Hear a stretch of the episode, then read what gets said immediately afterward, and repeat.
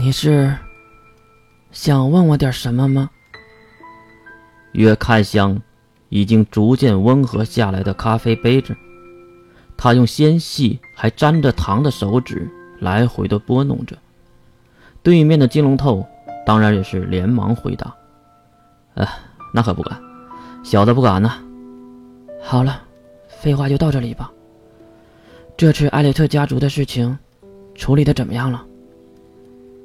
女孩月脸上的笑容逐渐消失，好像也不想再聊闲白了。金龙透是什么人，马上就知道自己应该变换口气了。当然，犹如三巨头消失那样，假装成了异教徒的恐怖袭击造成的。异教徒的恐怖袭击？不错。那你怎么解释艾略特一族侍卫长老殒命的事儿呢？金龙透胸有成竹的回答，完全没有任何思考的动作。这个当然好解释了。异教徒的袭击是给寻常老百姓听的，而给那些有身份的人，当然是大当家畏罪自杀了。艾略特一族是无法自杀的。越给出了金龙透话中的漏洞。大人，真相并不重要，重要的是一个说法。说法？越不理解，政客之间的较量并不是真正的武力，而是互相的谴责。虽然很难看，但是政治就是这样。而其中死掉的人呢？最多颁发一个奖章，一面锦旗，一个被人遗忘的英雄名分而已。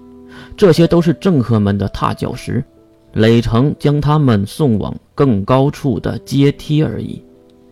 金龙透继续说道：“艾略特·西兰是为了巩固自己的权力而虐杀了四位长老，没想到的是，自己的儿子大义灭亲，和他发生了缠斗。”最后没想到，童先生青出于蓝而胜于蓝，失血反杀了自己的父亲。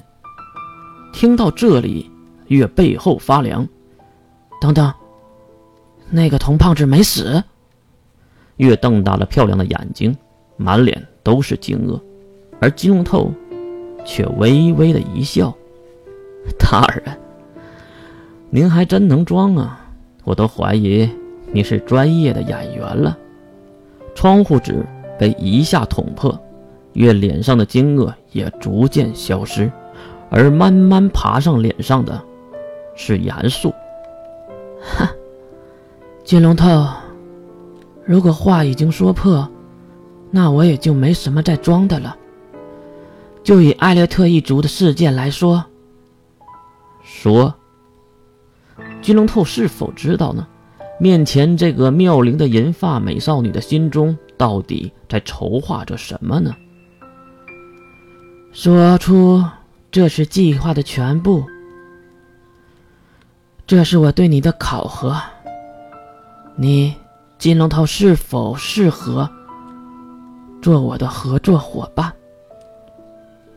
这样的话让金龙头喜出望外，仿佛得到了一个肯定一般。还是说他完全知道整件事的来龙去脉呢？好啊，不过请再加上一条如何？什么？越提防的看向了金龙透这个聪明无比的人。呃，如果我说的一点没错，就请您主动亲我一下如何？哈哈！破防的月直接笑了起来。不过这个笑法。可不是女孩子该有的。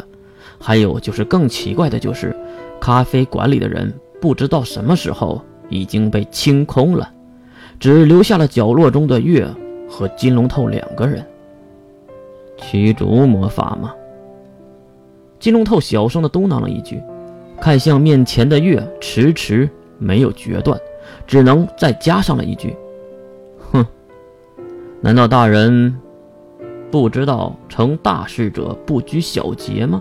还是说大人上来就认输了？月明明知道这是在偷换概念。这本来就不是什么决断胜负，而是一次入职考核。基诺特故意的将两个人的身份拉平，好让自己不像一个求职者，而是伙伴。好啊，金罗刹，我给你起一个头，我看你能说到什么程度。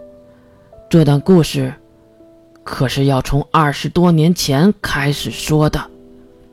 说到这里，月举起小手，示意金龙透接话。金龙透放下了已经见底的黑咖啡，然后说道。